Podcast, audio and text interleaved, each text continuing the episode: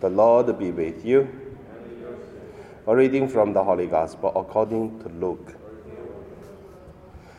Jesus spoke to his disciples about the end which is to come. He told them a parable. Look at the fig tree and all the trees. As soon as they sprout leaves, you can see for yourselves and know that the summer is already near. So, also, when you see these things taking place, you know that the kingdom of God is near. Truly, I tell you, this generation will not pass away until all things have taken place. Heaven and earth will pass away, but my words will not pass away. The Gospel of the Lord.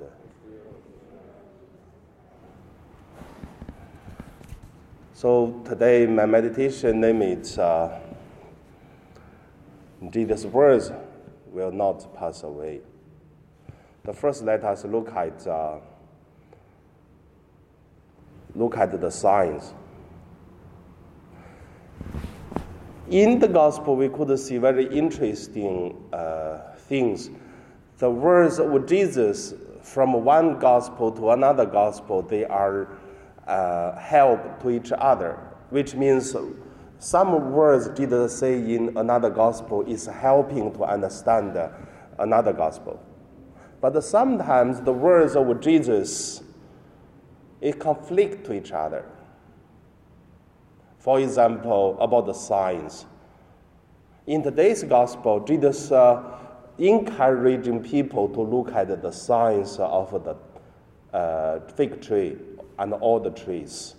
If you see it sprout the, uh, the leaves, and that means spring coming. That's a sign. But also Jesus talk about uh, you generate this generation looking for signs, but there's no signs to give, only Jonah's signs. That uh, the Son of God, it will stay, uh, stay what, for three days, and then he rise again. So let's talk about his death and the resurrection. You could see it's a little bit of conflict, but for whatever is uh, depends on the situation. The words of Jesus give different meanings, but it really depends.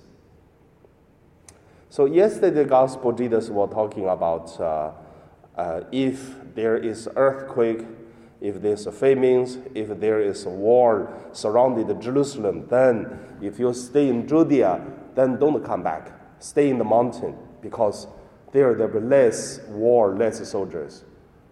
If you stay in the city, you must flee to other place, but not stay in city. You have to leave the city because if there is a war, there is always uh, focusing on the city. So better you stay outside of the city. That's why leave it.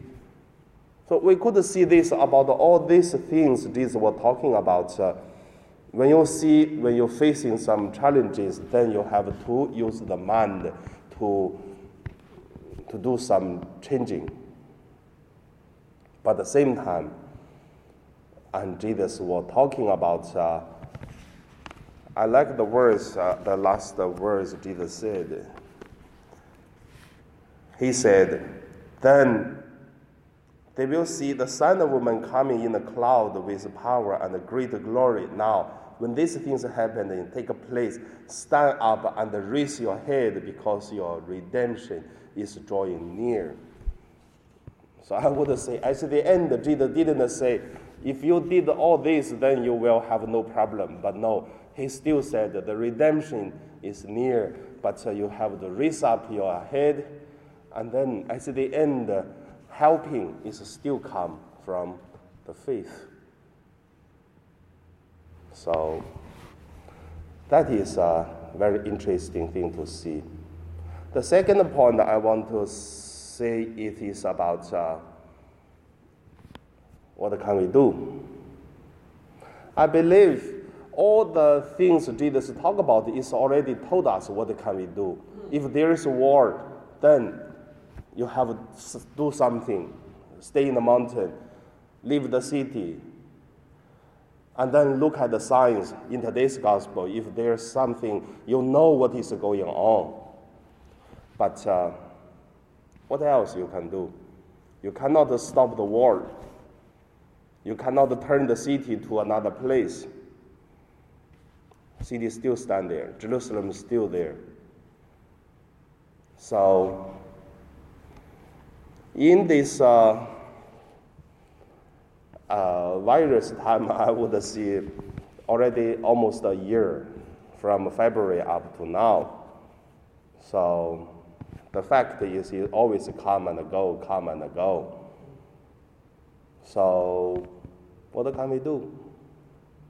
Our church already did uh, every month we finish the cleaning and then whatever floor or peel, and uh, every day our staff cleaning the church already uh, for the whole entire church. But what else? No more. Then we bought uh, quite a strong machine to use the Fogies uh, uh, sanitizers, and then that's all the best we could do because not each parish they go to do each day, but we do twice a day already because we have uh, quite a big numbers of the people using church. So after doing this, I think the only thing is we rely on God, have faith. Then if happen, it just happen. So and also you cannot uh, move the church to other place. And also the most dangerous place I believe is already the restaurant because you have to take off the mask. The second dangerous place is uh, tram- uh, uh, public transport because crowded, people touch everywhere. And then the third uh, uh, dangerous place would be churches because public, many people. But also, I want to say, you know, many times when I just came to St. Joseph, I said, that's my home. Whatever for five years or for 10 years is my home. I do my best to cleaning the church, like what Jesus did, clean. Because the church is, looks dirty, no light, many rubbish, many things around. That's why I throw a lot of rubbish away, more than 10 trucks and uh, put light, cleaning the church, because that's my home. And also, if there's virus happened, I would say, where you can go? Can you go to Mars? You cannot. You have to stay in Hong Kong. And that's my home. Then where I can stay, I stay there uh, upstairs. My office is still there. I, every day I continue to go to office. What, what else you can do?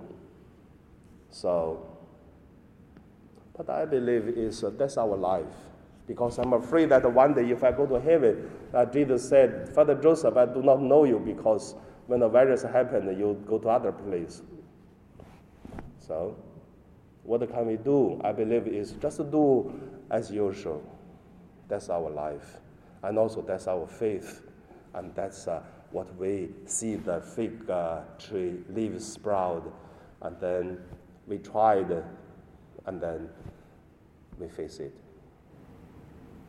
So the last point I just want to simply to say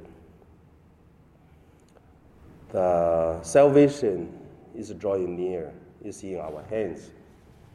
So may God bless us. Uh, by the chance of this, I want to say, I think you'll see the message I wrote.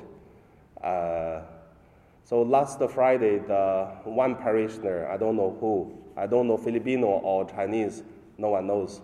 Only thing is last Friday, one person attending 12 o'clock El Shaddai Mass, and then he confirmed with the uh, virus.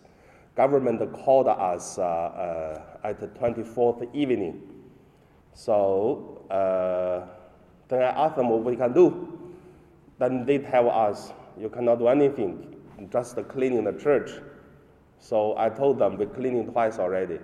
And then yesterday we went, uh, we uh, immediately we called the company also. And uh, the, the company came yesterday afternoon, 3 o'clock, so they cleaned the whole church also. And then also uh, at the 24th evening, I asked the government So except to clean church, what we can do? Then they said, yeah, you can't do anything. So, and then ask government, so who going to clean the church? They said we can do it, but after two weeks. I said better we do it because uh, we do every day, but still want to make people feel, you know, safety. So we do again by inviting company to do it. So that's all we can do. And also want to say, uh, personally, I don't feel big problem like what I share in the homily. Most danger place when you're eating, and then people without the mask, dancing without the mask. The second danger place is uh, trans, uh, public transport because it's so close, so many touchings. And then third is a church. But the person who is coming with a mask, with uh, all the sanitizers, with all the things, only stay after mask and then leave. So I think it's not big problem, doesn't influence much. But also I notice one thing. I believe if something happened, you have a right to know. That's why I wrote that letter to everyone. Then you know it, but also want to say, don't be terrified and don't be afraid. So the most danger place should be me. If I don't fly away, then you don't need to worry to, uh, to, to, to do others. Of course, uh, if you feel dangerous, you go to check up. And uh, I encouraging all our staff to check up. Then, but the government said if you wait, do not uh, uh, be worried. After one week, they're going to give us the bottles, so I don't wait according to government, you're waiting another week. So yeah, I think it's no good. So we just go to uh, the uh, uh, hospital. Then we just get the bottle at the 20, 25th or 26th yesterday. Uh, yesterday. And then, yeah, we're waiting for the result. I believe it's okay because that's all. However, you know what is going on, and also I hope that you get uh, a peaceful heart and do what you think you could do. And yeah, so that's all I want to share. So now let us pray.